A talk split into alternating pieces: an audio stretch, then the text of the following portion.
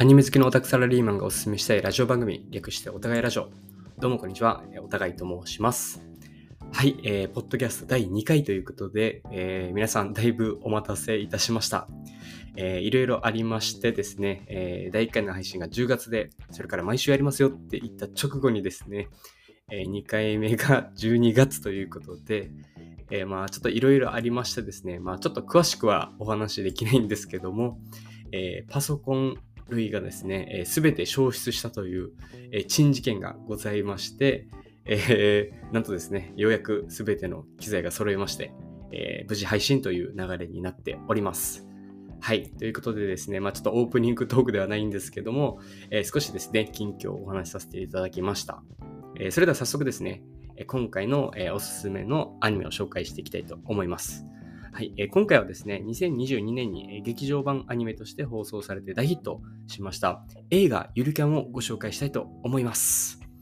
はいえー、まあ、最初はですね、結構あの可愛らしいキャラクターデザインをしている作品なので、まあ、オタク向けのアニメだっていう風な感じで敬遠されがちなんですけども、実はですね、これアニメ初心者とか、ま、特にですね、あの今作のこの映画については社会人の皆さんには、え、すごくおすすめの作品となっております。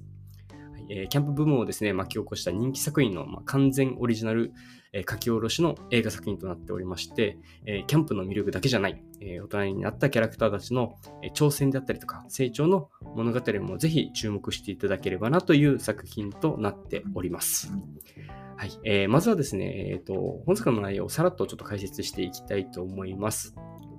ま、先ほどもお話ししたんですけども、放送時期が2022年になっております。えー、こちら原作はですね、アフロ先生っていう方が、えー、原作を務めました漫画のアニメ化作品となっております。えー、テレビアニメが、まあ、スタートなんですけども、えー、劇場版である、えー、本作はですね、え高校生の女の子たちが、え気軽にキャンプを楽しむっていう姿を描いたのが、まあ、テレビアニメとしてあるんですけども、その続編として描かれておりまして、え原作のアフロ先生監修の、え完全オリジナルストーリーとなっております。え今回の作品はですね、高校生のテレビアニメからですね、成長して社会人になったキャンプ仲間の5人組がいるんですけども、その5人組の姿を描いた作品となっております。都会でですね、社会人として過ごしていた、このキャンプ仲間の一人、島凛という女の子がいるんですけども、まあ、この子は地元から離れてね、あの都会の方で生活してたんですけども、その子との、その子の一言がですね、きっかけとなって、まあ、昔のですね、キャンプ仲間が再び集合しましたと。で、そこでですね、まあ、集まった5人のキャンプ仲間が挑戦したのが、なんとキャンプ作りということで、まあ、キャンプ好きの仲間が集まって、もう自分たちでキャンプを作ってしまおうと。いうような形で物語がスタートしていきます。で今回はですね、本当にもう全てが、まあ、はじめ、キャンプ作りですね、については、まあ、素人のメンバーが、まあ、協力しながらですね、大きな目標に向かって取り組ん取り組んでいく姿を描いた、えいわゆる日常系×えキャンプですね、アウトドアで送るアウトドア系ガールズストーリーという風な形となっております。えもちろんですね、テレビアニメを見てからの方が楽しめるんですけども、実はこの作品、テレビアニメを見なくてもですね、まあ、初見でもある程度楽しめるような内容となっているので、え興味のある方は、まあ、ぜひご覧いただきたいというところとなっております。はいまあ、今回ですね、まあ、キャンプ作りっていうのが、まあ、一つテーマになるんですけども、まあ、そこと合わせてですね、ま、テレビアニメではないこの社会人編っていうところが、ま、ポイントとなっております。社会人だからできることとか、えー、社会人だからまあ、もしくは社会人でもできないことっていう、そういった、まあ、歯がゆさっていうところも、あの、すごくうまくストーリーに落とし込んでる作品だなっていうふうに感じました。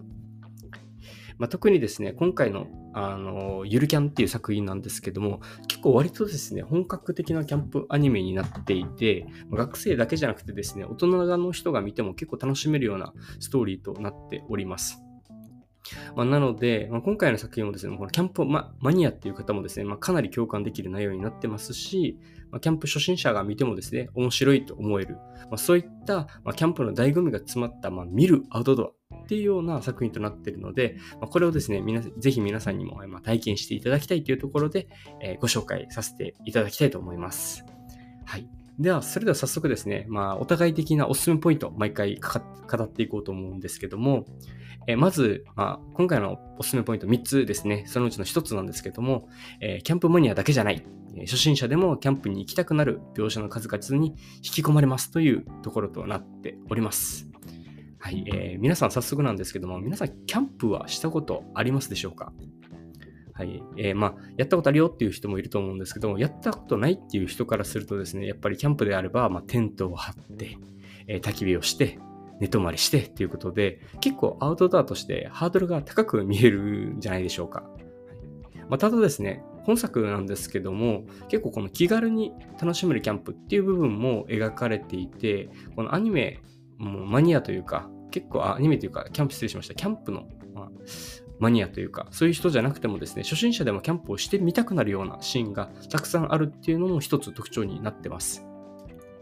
まあ、テレビアニメのシリーズですね、えー、このキャンプ仲間の学生シーンの時なんですけども、そのテレビアニメシリーズではですね、結構この主人公がですね、キャンプ初心者っていうこともあって、えー、初心者目線で描かれたストーリーっていうのがあの描かれていて、すごく親近感も湧いてたんですけども、まあ、今回の劇場版でもですね、まあ、そんな、まあ、最初は初心者だった、えー、主人公のですね、鏡原なでしこちゃんっていう方がいるんですけど、そのなでしこがですね、えー、まあショップ店員ですね、キャンプ道具のショップ店員となって、お金がなくてですね、道具を買えない学生で、学生に向かって、まあ、こういった、えー、キャンプの楽しみ方があるよっていうのをなんか教えていくシーンがあったりするんですね。まあ、その中で結構やっぱり初心者目線でこの描かれたところで言うと、まあ、商品を必ずこの買ってじゃないとできないっていうところじゃなくて、まあ、例えばですね、今回の作品で言うと、カップラーメンとかを買って、まあ、公園でみんなで集まって、え、一緒に食べるっていうような思い出でも一つキャンプの形だよっていうような、えー、シーンがあったんですね。まあ、ここは結構まあ芯を食ってるというか、キャンプは目的じゃなくて、まあ、手段というような形だなっていうのをすごくあの感じさせられるシーンで、まあ、みんなで集まって火を囲んだりとか、まあ、何かみんなでご飯を一緒に食べたりとか、そういった、なんて言うんでしょうね、心を安らげるような、まあ、この手段としてキャンプを使っていくよっていうところが、あの、すごく、あの、わかりやすく描かれていたなっていうところが、えー、一つありました。まあ、プラスなんですけども、あの、初心者だけじゃなくてですね、このマニアの人も虜にしてしまうポイントとしては、本当にですね、出てくるこのキャンプ道具とかがですね、本当に商品が特定してししてしまうことができるぐらいですね、まあ、道具の作画とかにも結構こだわっていたりとか、あとは聖地巡礼とかですね、されるようなこのキャンプ場の、えー、映像、まあ、作画なんですけども、それがもう本当に実物とほぼ同じというか、まあ、写真、写真を見ただけですぐどの、どのキャンプ場か分かってしまうっていうようなレベルの作画を描いているっていうところですね。で、プラス結構現実でも使えるようなキャンプ知識っていうのも、えー、かなり多く出てきます。ま、そういったですね、かなりマニアックなキャンプ描写も取り入れる取り入れることで、まあ、キャンプマニアから、まあ、先ほどお話ししたキャンプの初心者まで多くの人の心をつかんだ作品っていうのが、まあ、今回の作品の結構あの人気の理由の一つではないかなというふうに考えています。でまたですね、この自然描写っていうのはかなりあの綺麗に描かれていてですね、そういった自然描写っていうのもまたちょっとアニメ、あキャンプですね、の初心者にとっては、あ、キャンプ行ってみたいなとか、そういった気持ちにさせるような、えー、すごく魅力的なあの映像になっておりました。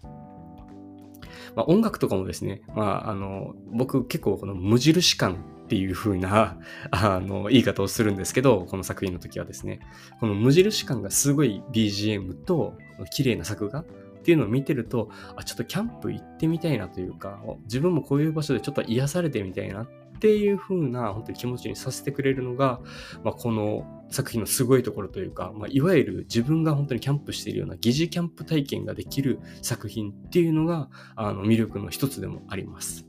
なのでまあキャンプをまだしたことない人もですね、ぜひ見ていただいて、あ、キャンプ楽し楽しそうだなとか、あちょっとやってみたいなっていう人がいたら、まあ、実際にですね、あの、ちょっとキャンプに行ってみたりとか、もしくはですね、まあ、あの、作中でも出てきたんですけど、まあ、近くのですね、まあ、キャンプができそうな場所に行って、まあ、カップラーメンでも食べて、え友達とお話ししながら過ごすとかでもいいですし、そういったまあ、スモールスタートというか、小さいスタートとして、まあ、あのキャンプを楽しんでもらうっていういいきっかけきっかけにもなるかなと思いますので、まあ、そういった意味でもですね、このゆるキャン、あのぜひ一度見ていただきたいなと思います。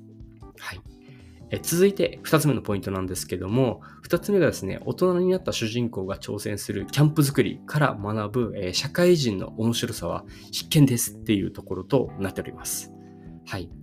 え今回ですね、まあ、劇場版の作品を紹介してるんですけど、この劇場版とテレビアニメの大きな違いの一つが、え社会人になったメンバーを描いたストーリーというところとなっております。なので、まあ、これまでの高校生のキャンプを楽しんでいたメンバーがですね、社会人となって、まあ、大人になったメンバーのそれぞれの変化っていうものも、えすごく面白かったなと思いました。えー、ですね、あの、この、もともとのそのキャンプ仲間っていうのがですね、まあ、地元を離れて、結構バラバラでですね、社会人として働いているところからあの作品スタートするんですけど、まあ、違う仕事だったり、まあ、違う環境ですね、まあ、場所、土地で、えー、社会人として生活してですね、まあ、なかなか会えなくなってしまうんですけども、まあ、そういったメンバーがですね、久しぶりに連絡を取り合って集まってですね、まあ、戻ってきた時には、まあ、いつものメンバーの雰囲気になってるっていうのもですね、すごく見てて心が温かく、温かくなるシーンというか、いう風に感じました。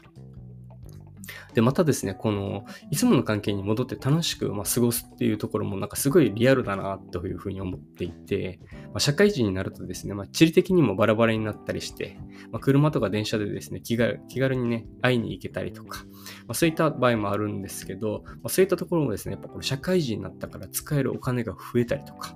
社会人だからこそできるようになったことだよね、みたいなお話をするシーンがあるんですけど、あの、確かにそういうことってあるなっていうふうにも自分ごとでですね、結構思ったりとか、そういう気づきもありました。で、またそういったですね、この、できるようになった、社会人になって、えー、自分で自由にできることが増えたっていうところもそうなんですけど、まあ、それに付随して、社会人だからこそですね、まあ、みんなと一緒に時間を過ごすことが難しくなったりとか、まあ、大人の事情っていうのがあって、逆にまあ、できなくなったことがあったりとか、この社会人でもできないことが、まあ、たくさん出てきたよねっていうのを感じるシーンも、あの、すごくたくさんあって、まあ、そこがですね、結構この共感を得られるというか、特に社会人の皆さんは、まあ、見ていてですね、すごく納得するようなシーンがたくさんあるかなと思います。まあ、ただですね、そんな中でも、えー、まあやりたいことに対してですね、前向きに行動する、まあ、5人の姿を見て、ま、ちょっとまあ自分が、ま、今頑張ってることがある方とか、ま、私もそうなんですけど、まあ、これから頑張ろうとしていることとか、そういったことがある方にとってはですね、すごくなんか背中を押してくれるようなあの気持ちにさせる、えー、アニメだったかなというふうにも感じてます。まあ、社会人はですね、本当に仕事とかしがらみっていうのが積みつきまとってですね、大変なことも多いんですけども、まあ、その分ですね、できることも増えて、まあ、自分の気持ち次第でできることはたくさんあるよと。まあ、そういった社会人の面白さっていう部分を感じることができるのも、あの、本作の非常にあの、面白い点だったなというふうに感じました。なのでですね、まあ、これまでのテレビアニメシリーズにはない新しいゆりキャンの面白さというか、そういったストーリー展開は、本当にな、まあ、大人の皆さんもそうなんですけども、学生の皆さんもですね、まあ、ぜひ一度見ていただいて、あ、こういうことがあるんだなとか、社会人だったらこういう形で、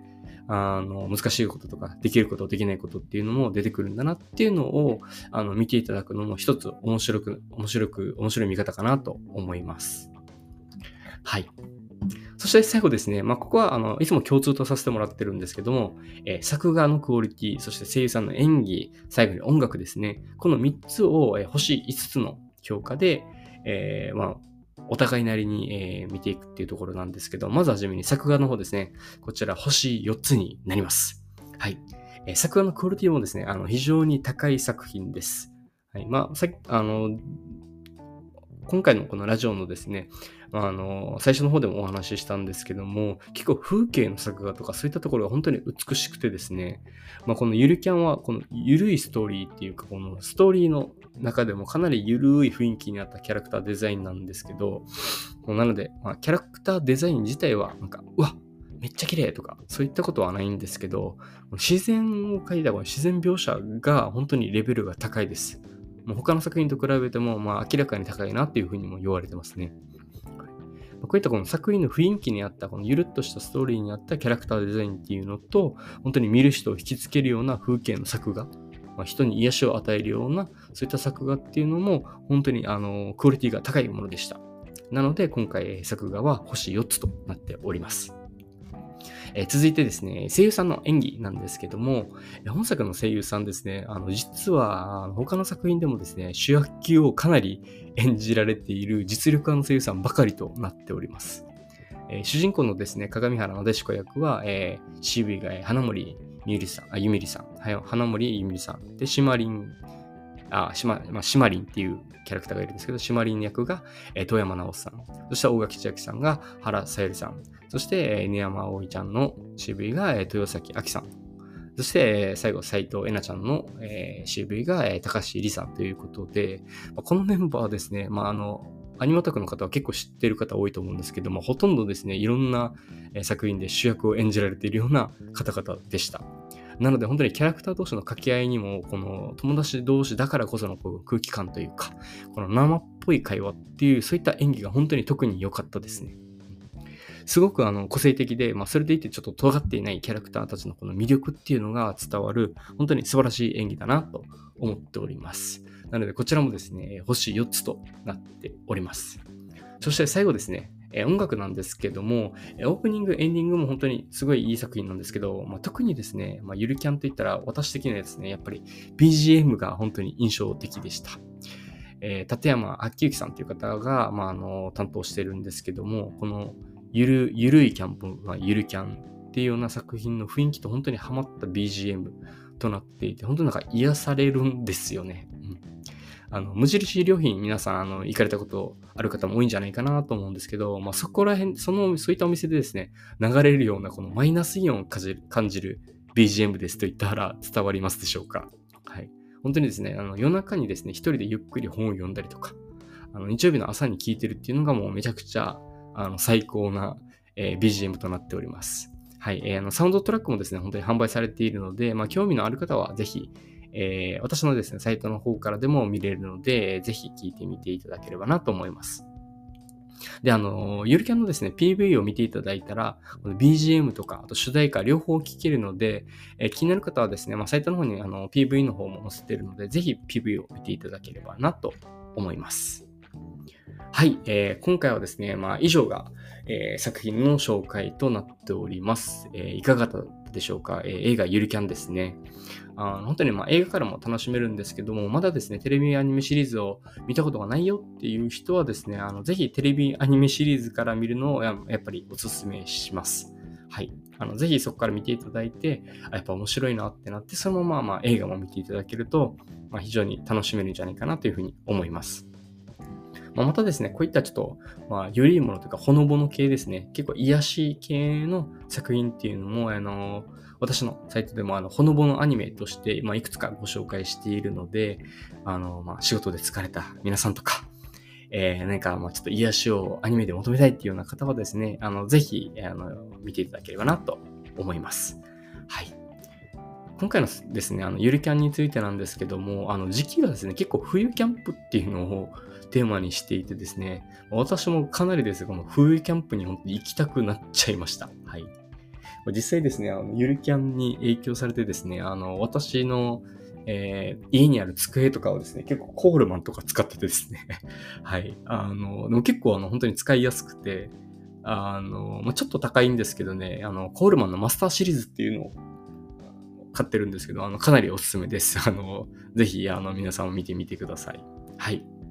ということでですね、あの、皆さんもですね、このゆるキャンで、ぜひですね、この見るアウトドア、そしてこの冬キャンプの魅力っていうのを、えー、味わってみてはいかがでしょうかというところとなっております。まあ、皆さんの方でもですね、まあ、このゆるキャンのこのシーン面白かったよとか、あとおすすめのキャンプとかそういったものもあれば、あのぜひ、えー、まあ、サイトの方のコメントだったり、えー、何かコメントをいただければ、え幸いでございます。